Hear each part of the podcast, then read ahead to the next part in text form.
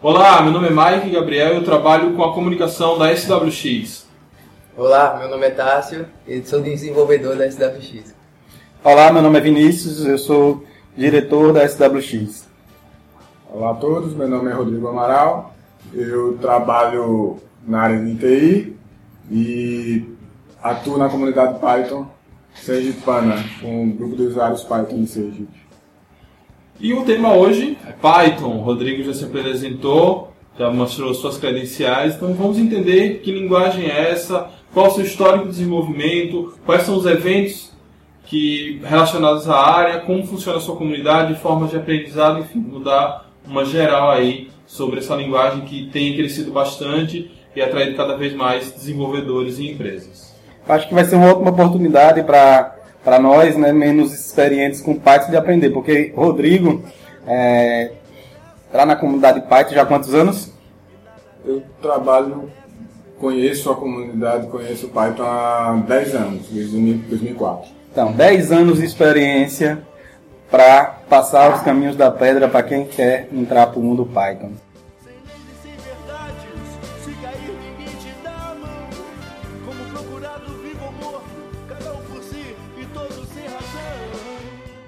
Rodrigo, é, vamos falar um pouco do histórico da linguagem, né? Como surgiu o Python, em que ano, qual a origem da palavra Python. Enfim, vamos começar falando um pouquinho da história e da vida do Python. Bom, o Python é uma criação de um programador, né, de um cientista de computação holandês chamado Guido van Rossum. Ele começou esse projeto por volta de 89, se não me engano, e conseguiu lançar a primeira versão do Python em 91, né? Ou seja, já vão aí quase 23 anos da primeira versão do Python, né? ao contrário do que muita gente pode pensar, não é uma linguagem tão nova assim, é uma linguagem antiga, né? que vem sofrendo muita, muita mudança ao longo do, dos anos.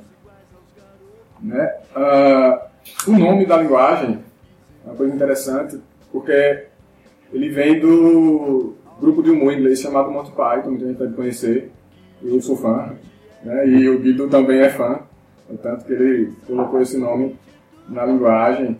Ele costuma, na documentação da linguagem, tem muito exemplo de código que é inspirado em sketches do Monty Python. Né? E, de certa forma, procura transmitir o espírito de que programar pode ser divertido, né? Assim como o Monty Python, um grupo de comédia, algo que traz diversão, é, programar em Python também é algo divertido, né? O conceito vem muito daí. Hum. Na parte de, é, por exemplo, eu conheci Python inicialmente quando uma linguagem muito, muito técnica, muito universitária, muito científica. Aí depois se transformou numa linguagem é, de negócio também. Então, é, já que Python existe há tantos anos, é, quando você considera que foi o momento que o Python começou mesmo a, a deslanchar? É, passou muitos anos na universidade, ou foi, ou foi uma universidade de negócio direto, ou é, foi uma coisa natural? O que, é que você acha em relação a isso? O crescimento do Python? Porque eu, como leigo, não tenho um crescimento grande nos últimos anos. Eu estou certo? Cresceu nos últimos anos mesmo ou vem crescendo há muito tempo e apenas eu não conhecia? A visibilidade maior mesmo, né? Da qual muita gente vem conhecendo só há pouco, pouco tempo, poucos, poucos anos, uns cinco anos, tem muito a ver com essa, essa tendência de novas empresas, novas startups e que acabam virando grandes empresas que dominam o mercado, que começaram a usar Python como um diferencial competitivo, né? pelas características de Python, é, a facilidade de você escrever código legível muito rápido, né? É, o poder da linguagem em si, das bibliotecas que vêm é, embutidas na distribuição padrão de Python. Né? E muitas dessas empresas começaram a ver esse diferencial e adotar para colocar seus produtos no mercado mais rápido e com mais qualidade. É, você lembrou agora que realmente Python é uma linguagem conhecida por ter centenas, milhares de bibliotecas. Né? Exatamente. Talvez, né? talvez tenha alguma relação com esses 23 anos, né? Começou a juntar biblioteca, juntar biblioteca e criou uma massa de biblioteca que quando foi descoberta, eu acho que ajudou bastante num crescimento rápido, né? Exatamente. Em termos de estatística, estatística mesmo, de uso da linguagem, de popularização, é, a partir de 2004, na verdade, que foi um ano, já vão uns 10 anos aí, que foi um ano chave na adoção de Python, que houve um pico de utilização, né, de popularidade. É, coincide mais ou menos com a versão 2.4, se não estou enganado, em torno disso aí. Né? É, as pessoas começaram a perceber que elas tinham a opção de ter uma linguagem realmente de propósito geral, que elas pudessem aprender de forma fácil e usar para diversas finalidades.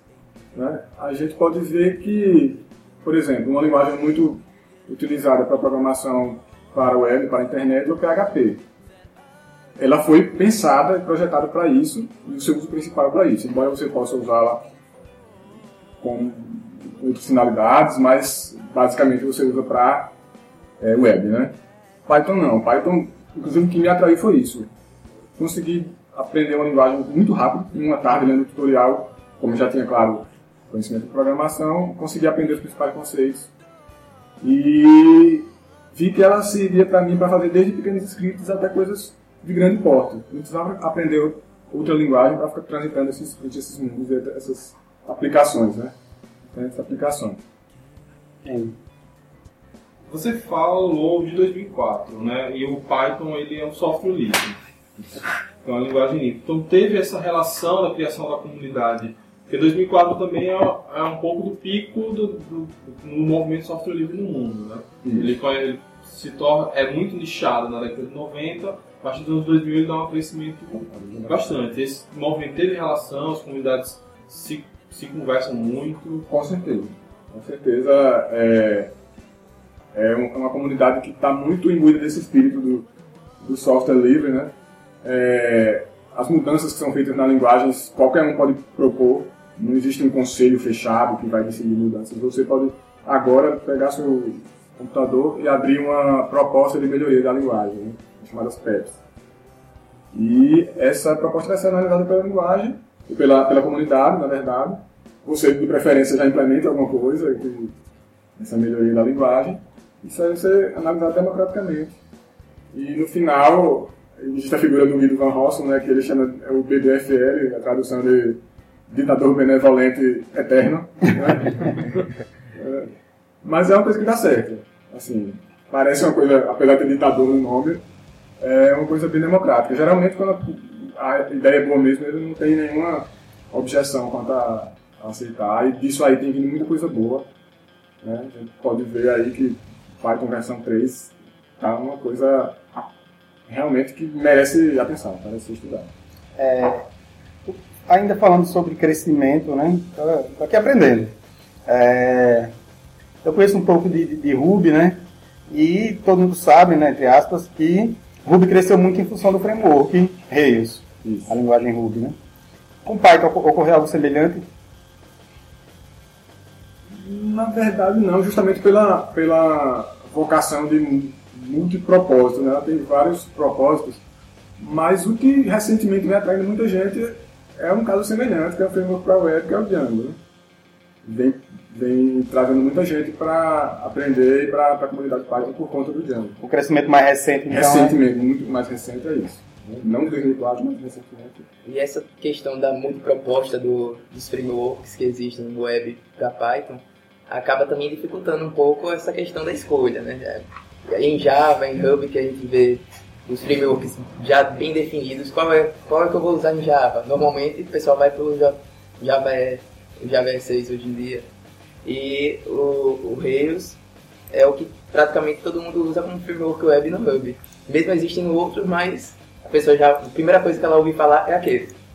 E Python acaba dificultando um pouco esse, essa entrada de novos usuários, novos desenvolvedores por conta dessa múltipla escolha aí e fica difícil escolher um, um framework que diga, ah, esse aqui é o melhor.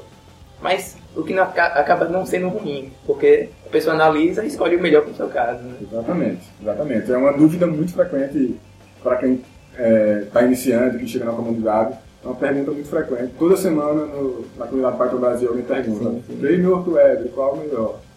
É, a resposta então, justamente o que você falou aí.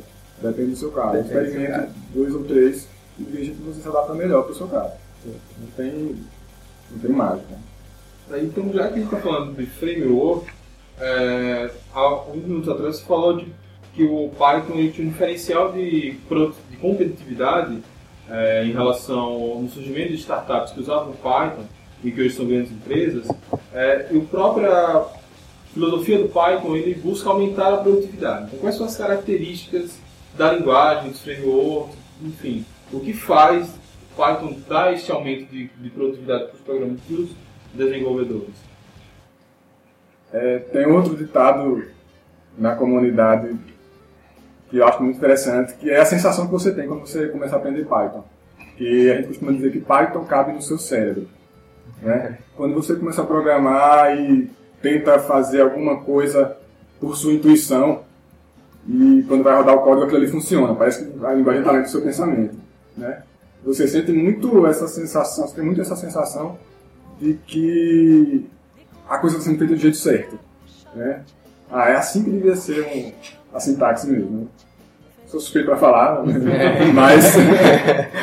mas é verdade, muitas vezes é, a gente que desenvolve também com outras linguagens lá do Python, a gente percebe, por exemplo, em Java, uma dificuldade. Quando a gente vai escrever, é a linguagem que atrapalha. A linguagem fica na sua frente. Fica na sua né? frente, fica na sua frente. E muitas vezes eu sentia isso mesmo com Python, quando eu comecei a aprender, que a gente, eu vou tentar isso aqui, aí dá pra certo, né? Muitas é. vezes. É uma coisa diferente do, do outro mundo de Java.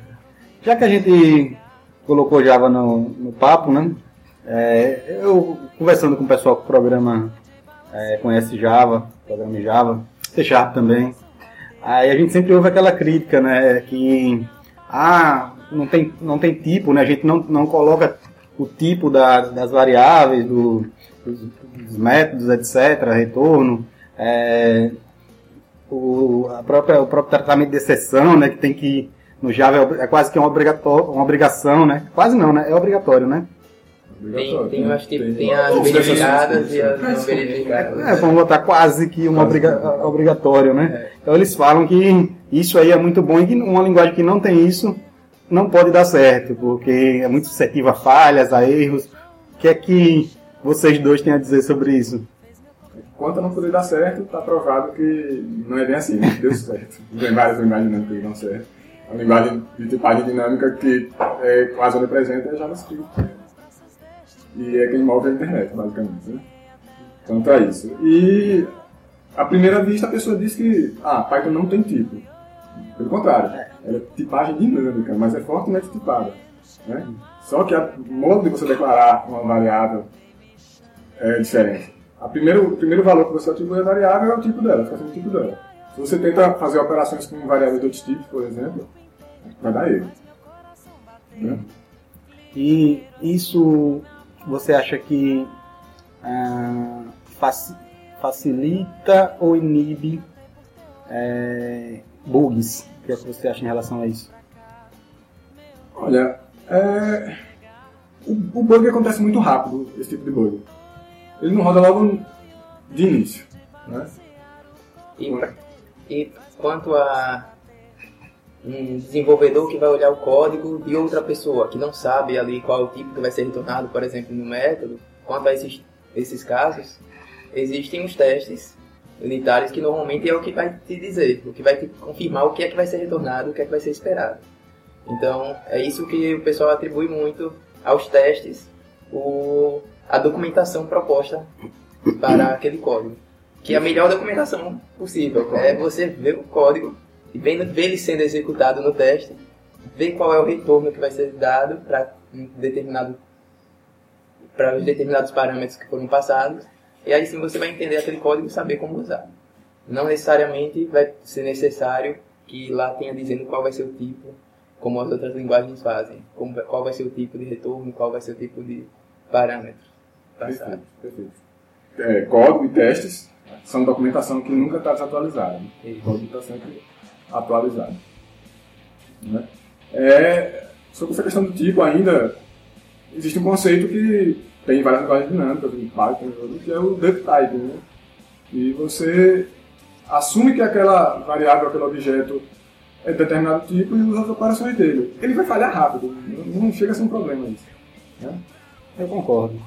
É, assim, já que a gente está falando da sintaxe de, de Python, eu Eu já não sou um grande programador, já não me atualizo nessa parte há um tempo.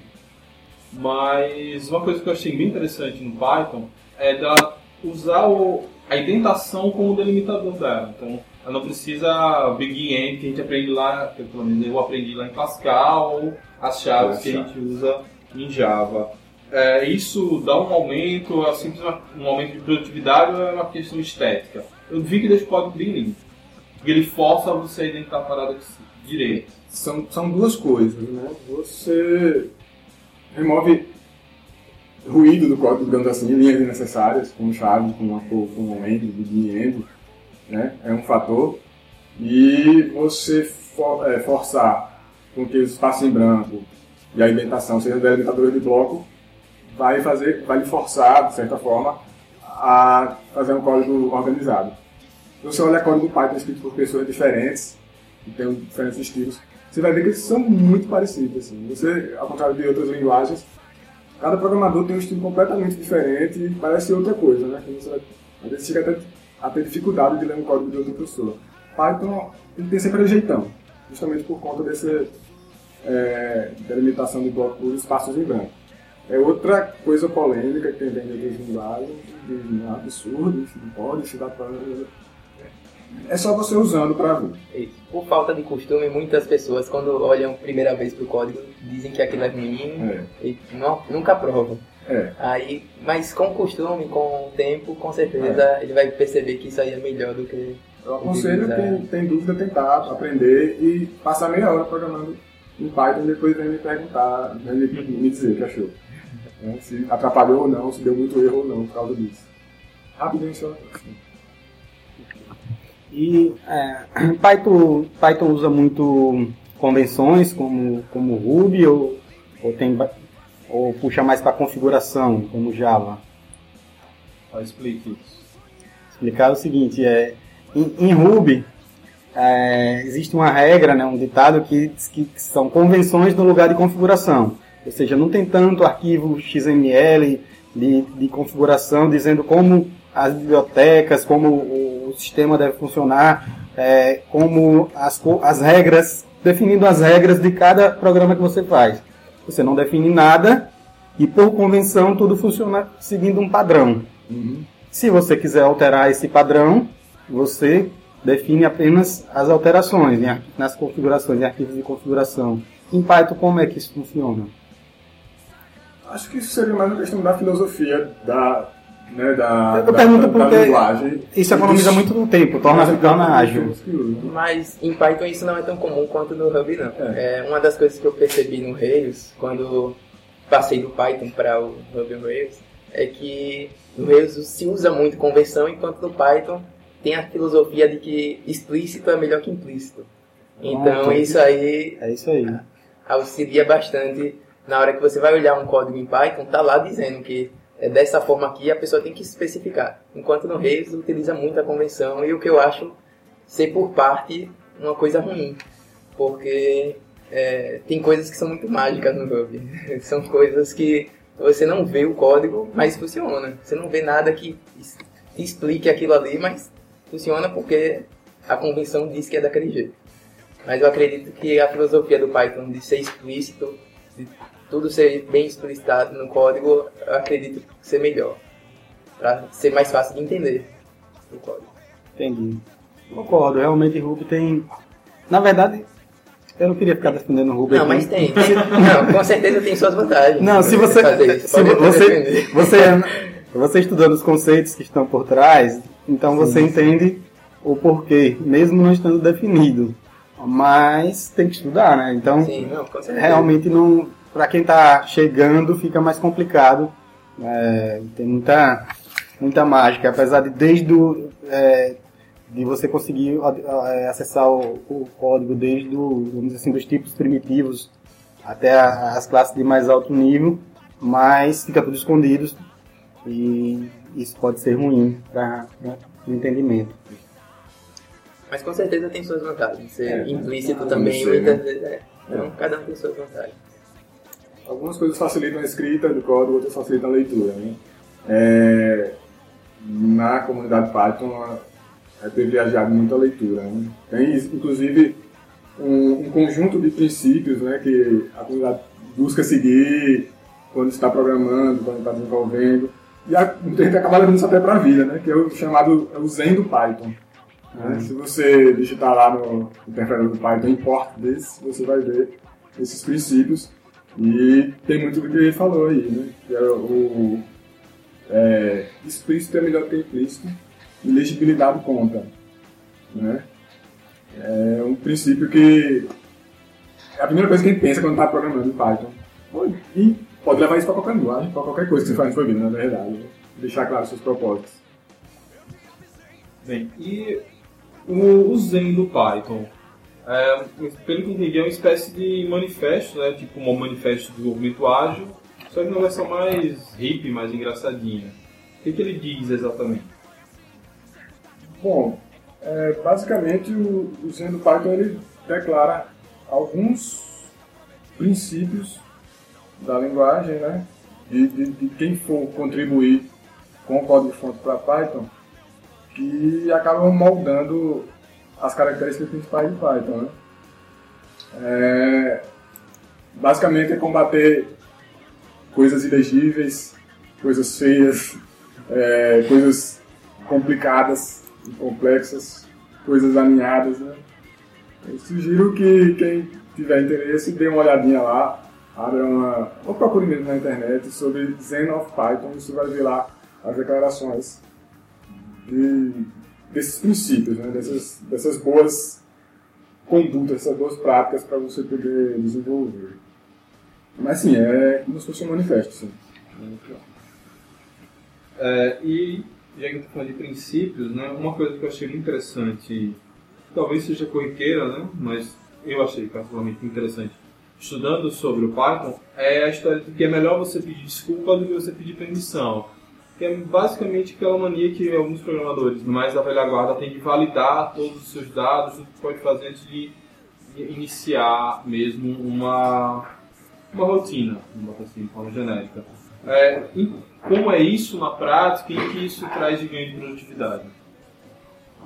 É, na prática, uma das características da linguagem não só de Python como de outras linguagens dinâmicas, isso se traduz no próprio duck typing, né? Que você pega aquele objeto, aquela, aquela variável e assume que ele é de determinado tipo e pode invocar métodos desse objeto sem se preocupar se ele é realmente desse, da, do tipo da classe que você está esperando. Né? Primeiro você, antes de, de pedir permissão, antes de pedir desculpas, você vai lá e e codifica ou executa cada linha de código.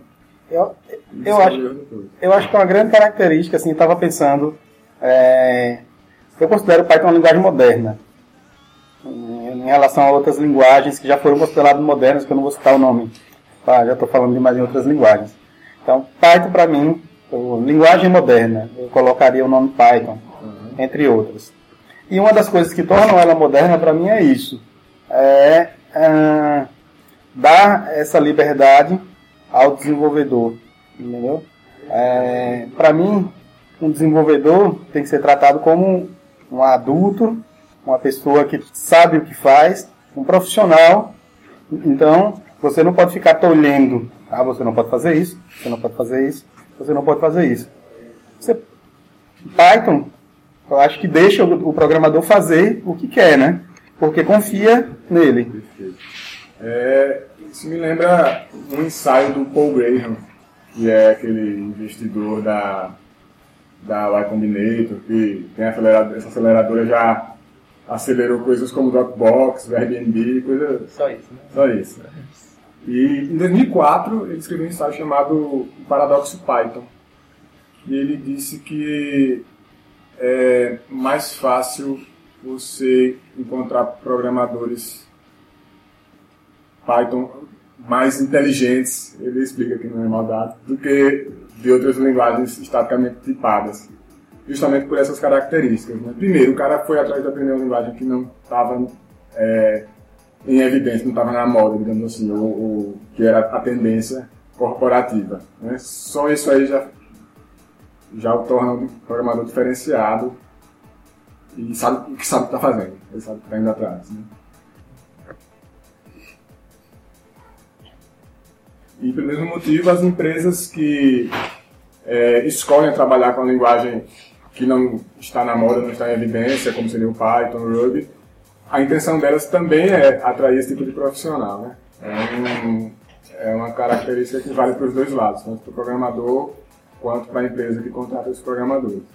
É uma coisa bastante interessante e acho que é, eu já senti isso na prática aqui na SWX.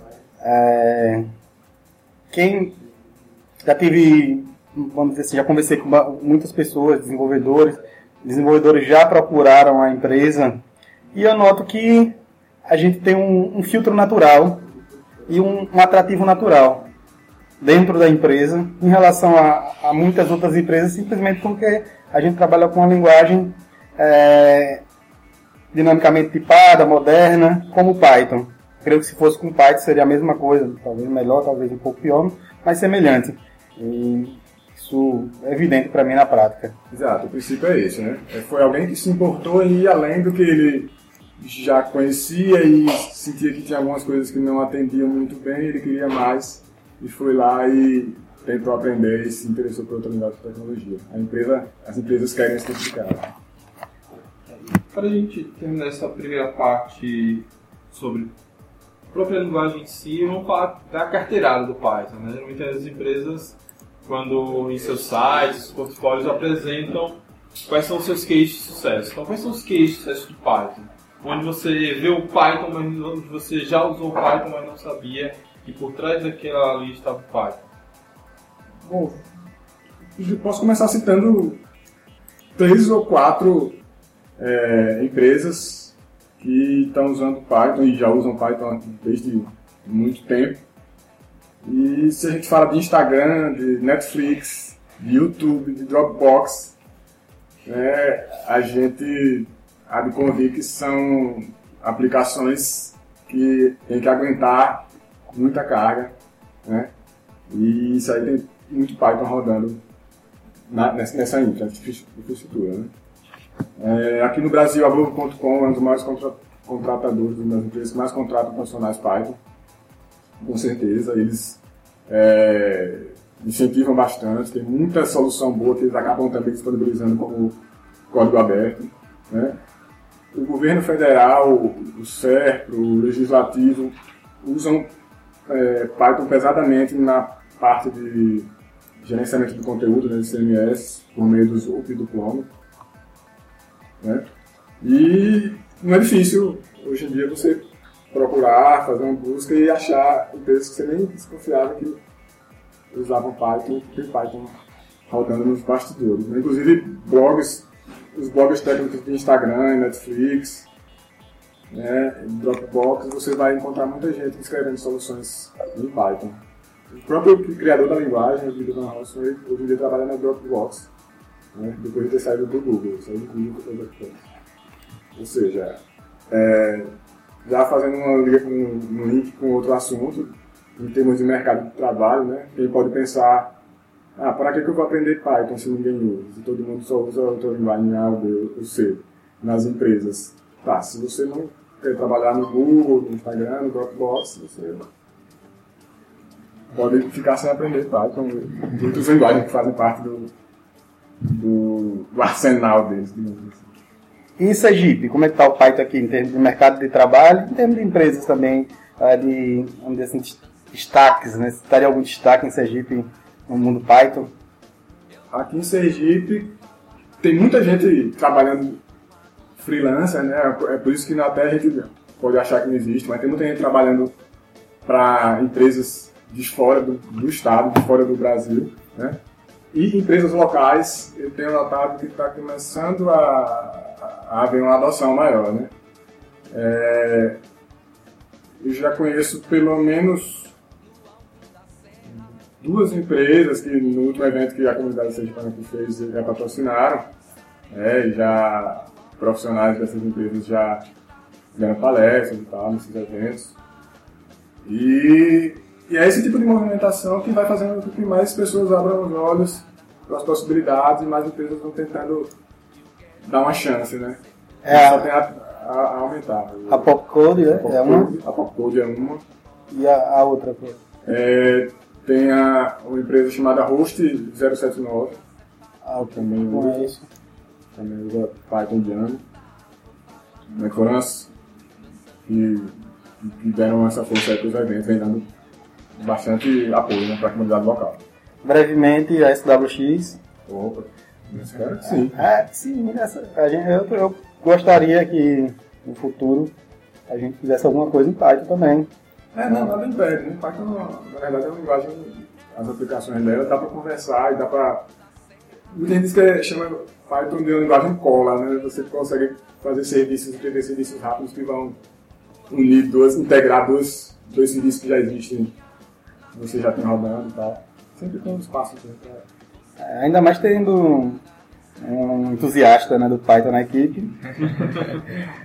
que é Tássio aqui, então acho que vai ser muito fácil fazer, nem que seja uma rotina, utilizar uma biblioteca inicialmente. A gente está com, tá com um projeto grande em Ruby, tem projetos menores em PHP, mas qualquer demanda que surgir que seja mais fácil de resolver com Python, não tem problema, porque é, é sempre bom, né? É um, cada linguagem nova que a gente aprende, na verdade, é um horizonte que se abre. se abre, você vai consolidar o conhecimento geral como um todo. né?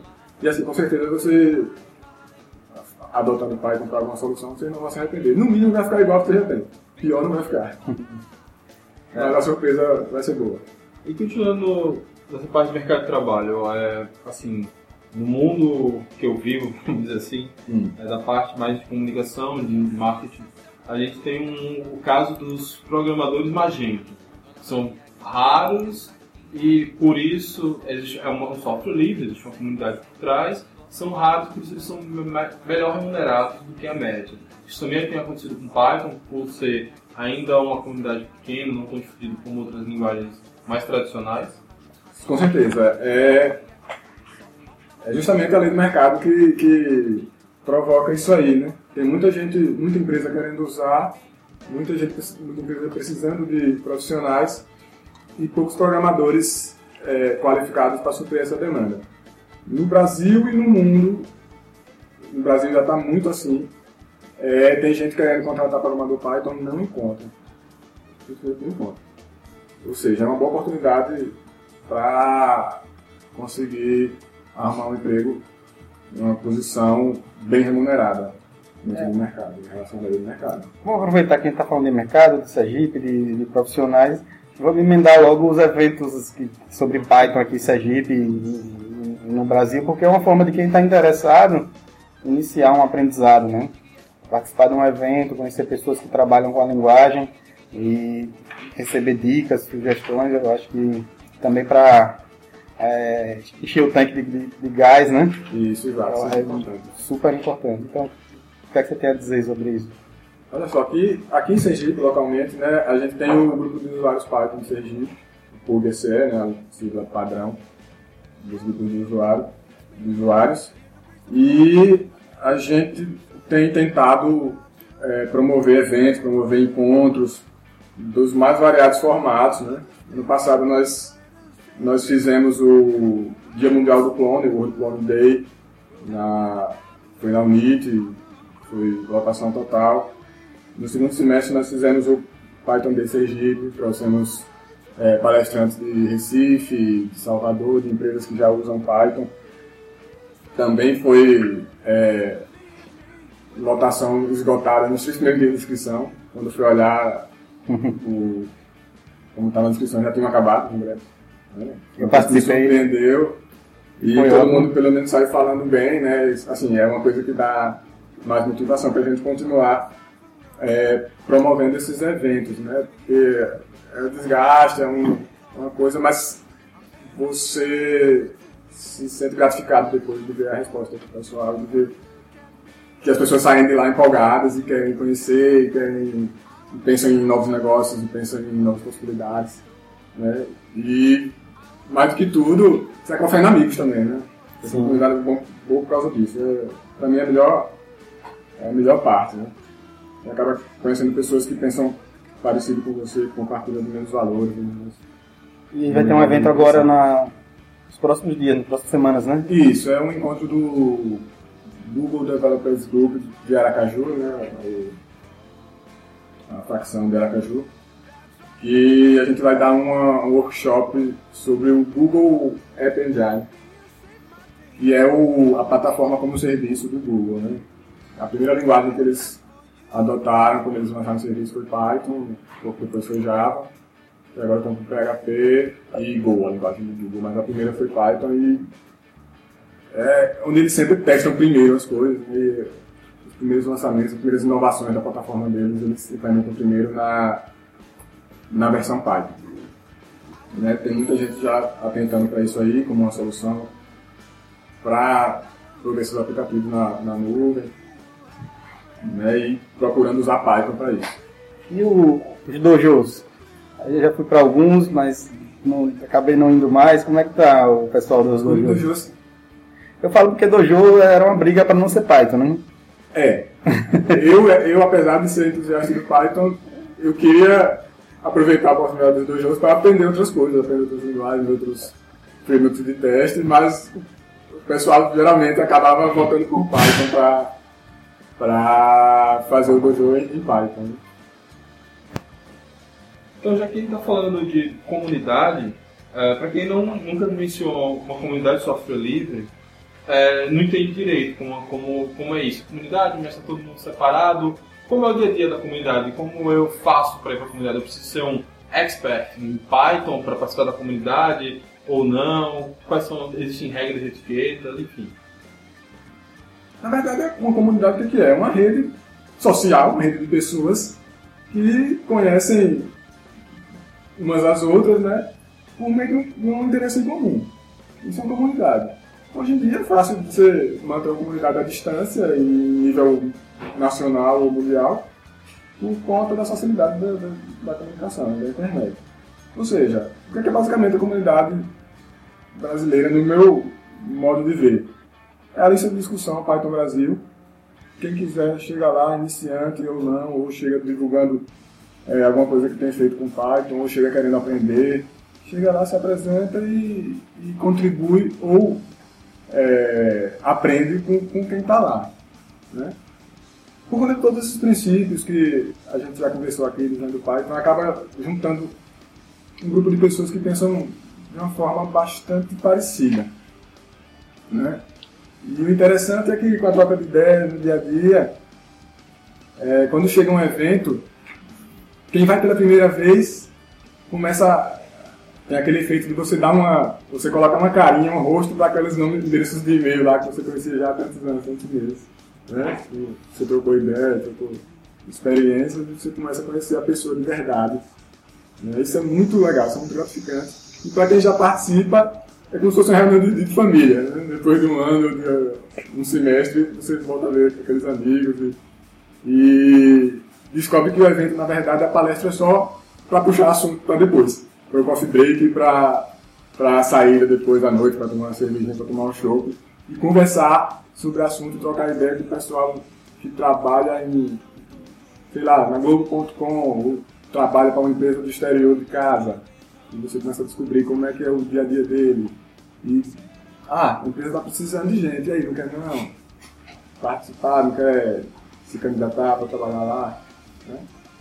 Rola, funciona assim. Né? Rola oportunidade de emprego é, pela participação na, na, lista Python Brasil?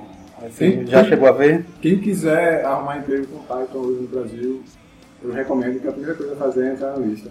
Toda semana aparece alguém com uma oferta de vaga, justamente pelo motivo que eu falei. Né? É difícil de arrumar programador Python qualificado e as empresas estão demandando. Então estão pagando bem. Estão pagando bem e o canal é participar da comunidade. Legal. Se você ficar em casa esperando aparecer no jornal, no seu jornal um classificado, você não vai achar.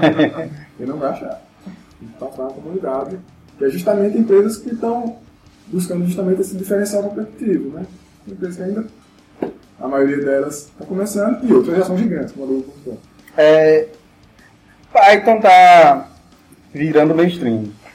Python é, é um dos candidatos ao Java do futuro.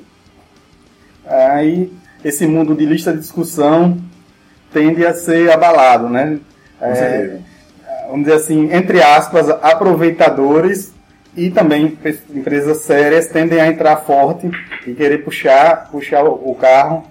Já existe isso hoje? Como é que está a situação? Ou você ainda está surgindo, não, não dá para dizer? Porque todo o mainstream, né? Ele é deturpado, né? Exato. As pessoas usam, os Exato. que usam certo, beleza, mas aparecem os que usam errado e dizem que usam só para dizer que são modernos. São modernos, exatamente. E acabam deturpando é, as vantagens, do, é, o projeto dá errado, a empresa quebra porque a empresa não usava a linguagem direito e disse que usava só para se aparecer na, na nossa gíria. Perfeito. Como é que está a situação da, hoje, a comunidade, o mercado nesse sentido, no mundo Python? Por enquanto, ainda, eu ainda não vejo isso. Alguém pode, estar, pode ver melhor, falar melhor sobre isso, mas eu, particularmente, não estou conseguindo enxergar isso ainda. É, assim, espero que essa parte nociva ainda demore, né? Mas com certeza a habilidade está aumentando, né? E às vezes isso acaba, sem querer soar nem elitista nem nada, mas acaba às vezes diminuindo um pouco da qualidade dos fóruns de discussão, porque né, muita gente chegando ao mesmo tempo. É como se fosse uma sala de aula que tem muitos alunos que o professor só não consegue dar conta. Né? E eu... É, aquele negócio fica meio disperso e você não consegue dar atenção a todo mundo. Algumas pessoas não conseguem compreender o espírito da comunidade. Né, e acaba gerando todo tipo de, de, de atrito às vezes. Mas são as dores do crescimento, né? são nossas notícias. E a certifica... da, melhor, forma possível. As certificações Python, você acha que elas vão aparecer ou o mundo Python não vai deixar? Isso aí, sempre que esse assunto surge, é, fica para se formar uma guerra né, nas, nas comunidades, nos fóruns. Porque no software livre, sua certificação é seu código. Né? No software livre de verdade, essa certificação é o código que você contribuiu, é o que você tem para mostrar em termos de código. Né? Não vai ser um, uma prova, um pedaço de papel que vai certificar, vai garantir que você realmente consegue dar conta de, de desenvolver um projeto com qualidade. Concordo com você, mas eu creio que infelizmente é uma questão de tempo, porque se existe uma demanda crescente por profissionais, esses profissionais é, são, são raros, ou seja, não existe profissional suficiente para suprir essa demanda. E é, cada, cada vez mais empresas é, demandam profissionais, empresas que têm um perfil tradicional, empresas que gostam de selos, de, de, de é, aquele certified, não sei o que lá das quantas. Então, logo, logo vai surgir alguma empresa é, criando um, um, rótulo aí qualquer, Python Master, não sei lá, sei lá das quantas, e é, imprimindo um papel e dando para determinadas pessoas é, para que elas consigam ganhar mais no mercado de trabalho. Então, infelizmente, né, isso já ocorreu repetidas vezes em épocas diferentes com várias tecnologias, eu creio que vai acabar ocorrendo com Python. Eu não concordo, eu acho que realmente é, um profissional bom não precisa de uma certificação para provar que é bom. É, conhecimento, é, é experiência, adquirido com experiência, com, com, projetos, com histórico de, de, de, participação em projetos interessantes, com contribuições na comunidade. Para mim, é isso que disse um, um profissional. Isso é a certificação para mim de um profissional participa da comunidade, é convidado para palestra, participou de quais projetos, com quantos anos de experiência, conhece quais linguagens. É, a certificação para mim é essa, mas não, não é, nem todo mundo pensa assim, né? Muita gente pensa diferente, então eu creio que é questão de tempo. É. Pra, é, quando eu falei daqueles, aquelas empresas aproveitadoras, na verdade eu, tava, eu já estava pensando nisso. Então vamos, vamos torcer para não ocorrer, mas é. ficar preparado. Né? É bom lembrar também que hoje em dia é, existe o fator de, de, da conectividade entre as pessoas, né? A internet facilitou isso e a comunidade vai não, não vai ser essa luta, essa briga não vai ser tão fácil assim, né? Quando você não conhece é, o, o mercado direito, é fácil você chegar e dizer, ó, sou eu que sou certifico aqui na tecnologia civil cruzeiro. Né? Isso aqui, esse certificado aqui, ele vai lhe garantir emprego e tal. Mas a comunidade, hoje em dia, as comunidades já estão É. Convacinadas, né? articuladas, né? Já estão, é. Assim, o que eu vejo como profissional e como observador é que tem perdido força essa história da certificação. Lembro Exato. que uns 5, 6 anos atrás eu estive em evento onde mesa redonda era graduação ou certificação. Hoje em dia isso não passa mais pela cabeça de nenhuma comunidade, nenhum grupo fazer um tipo de discussão dessa. É, inclusive porque esse método de certificação, se dá um papel, um, um carimbo de que esse cabra é bom, esse cabra não é bom, É. isso não cabe mais no TI, em TI. Acho que as pessoas estão com uma velocidade de inovação tão grande que, beleza, você- você quer, quer se envolver desse papel, tranquilo, né? ele tem, vai ter validade de seis meses no máximo. Então, o próprio, não só a comunidade, acho que o mercado já está abolindo isso e, e trabalhando em, outra, em, outras visões. Eu Um concordo. profissional bitolado em determinada, em determinada linguagem, em determinada não cabe mais. Eu concordo parcialmente, porque a prática me mostrou que ainda tem ainda é muito valorizado. Alguns eventos que eu participei, em empresas, é, determinados, porque são nichos, né? A nossa comunidade, a comunidade Python é um nicho, mas existe determinados nichos que ainda glorificam bastante isso. É, principalmente tecnologias proprietárias. Né? Tecnologia proprietária, eles vão. É como se fosse mais uma fonte de, de- de negócio para eles, a própria certificação. É, eles estão Né? acostumados. Eles né? detêm a tecnologia, eles detêm o know-how, eles fornecem os cursos, eles fornecem a certificação. Isso. Né? Aí uma empresa, por exemplo, que usa Microsoft, que usa .NET há anos e anos e anos, é não, vamos mudar para Python. A primeira coisa que ela procura É. é a certificação. Não, não, não tem a cultura de... Não, É diferente, entendeu? É justamente esse o diferencial competitivo. É. Se você adota esse tipo de pensamento, a sua empresa vai cada vez ficando Não mais a necessidade que ela su- mas a própria necessidade que ela vê de trocar para Python já vai mo- mostrar um- uma, uma nova visão e ela vai ter que procurar esse. Será ou, se- ou será aquela, aquela história da moda? Eu quero, se, eu dizer, se eu disser que uso Python, vou parecer mais moderna, vou tirar um pouco do, vamos dizer assim, da, da- do mofo do meu paletó. Mas não vai fazer essa diferença. Eu, assim, Tem gente que- a tem gente que não vai fazer mais isso. diferença. Essa, esse tipo de empresa não vai ter mais peso no mercado como tem, tinha mais antigamente e não tem um pouco hoje. Mas, enfim, eu vejo como uma evolução. Eu vejo como que tende a ocorrer a mesma coisa que ocorre com o desenvolvimento ágil. Muita gente adotando de nome, De novo, para dizer, exato. para ganhar cliente. Não. Eu utilizo o desenvolvimento ágil da porta para fora. Não, porque, na verdade, Vamos para a falar. cabeça do leigo, do cliente, tipo, se você não usa desenvolvimento ágil, você usa desenvolvimento lento, então você vai fazer É. produto devagar. É, É um- é um nome- é um mercado. né? É, ra- é raro no mundo da, da informática, né, da, da- de programação principalmente, escolher um bom nome para alguma coisa. Né? Desenvolvimento ágil foi um, nome, um nome legal, né? Pegou. Ainda falando da, da questão das comunidades, é, em termos de eventos, esse ano de 2014 vai ser muito legal para a gente que está baseado aqui no Nordeste, porque duas coisas, dois eventos. Python Nordeste, 1 a 3 de maio, em Salvador. né? a gente está aqui em Sergipe, que é do lado. Todo mundo convidado. É, tá na, tá na hora, presença. no momento de começar a se planejar, né? Exato, o Maio, momento é agora. E em novembro, início de novembro, pela primeira vez, a maior conferência brasileira da, linguagem Python, Python Brasil, vai ser realizada no Nordeste, vai ser em Recife, né? início de novembro. Também está na hora de se instigar, de se motivar a marcar presença. Pertinho? Não tem desculpa dessa vez. E eu recomendo, você, quem for, não vai se arrepender. Quem vai para Campus Party gosta, quem vai para o FIVO gosta, quem vai para Python Brasil também gosta. Pelos mesmos motivos. Você abre muito seus horizontes, você conhece as pessoas.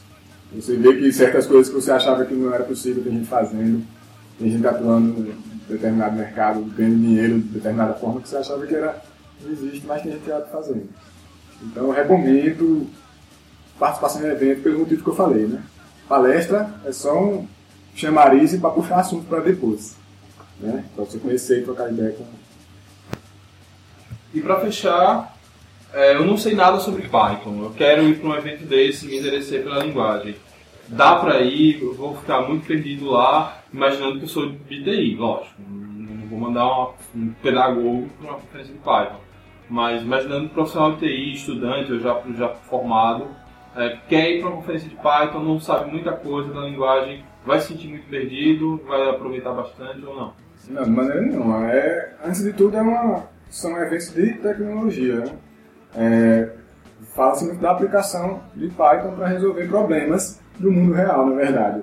Ou seja, mesmo se você for um pedagogo, vai ter alguém para fazer uma palestra sobre educação, como é que ele está usando Python para educação, como é que é, ele, a pessoa pode aprender a programar em Python, que tipo de técnicas ele está usando para isso. Ou seja, você tendo alguma afinidade com tecnologia, pode ir que é, talvez seja o melhor caminho você começar uma comunidade e ir logo para um evento. Né? Você vai, sua motivação vai crescer 200%. Sem você não tem graça de ser, mas você não sabe do amor. Hoje a gente conversou sobre Python, foi uma ótima conversa, muito interessante, aprendi bastante. É, fiquei sabendo de detalhes do, da comunidade Python e do próprio Python que não conhecia.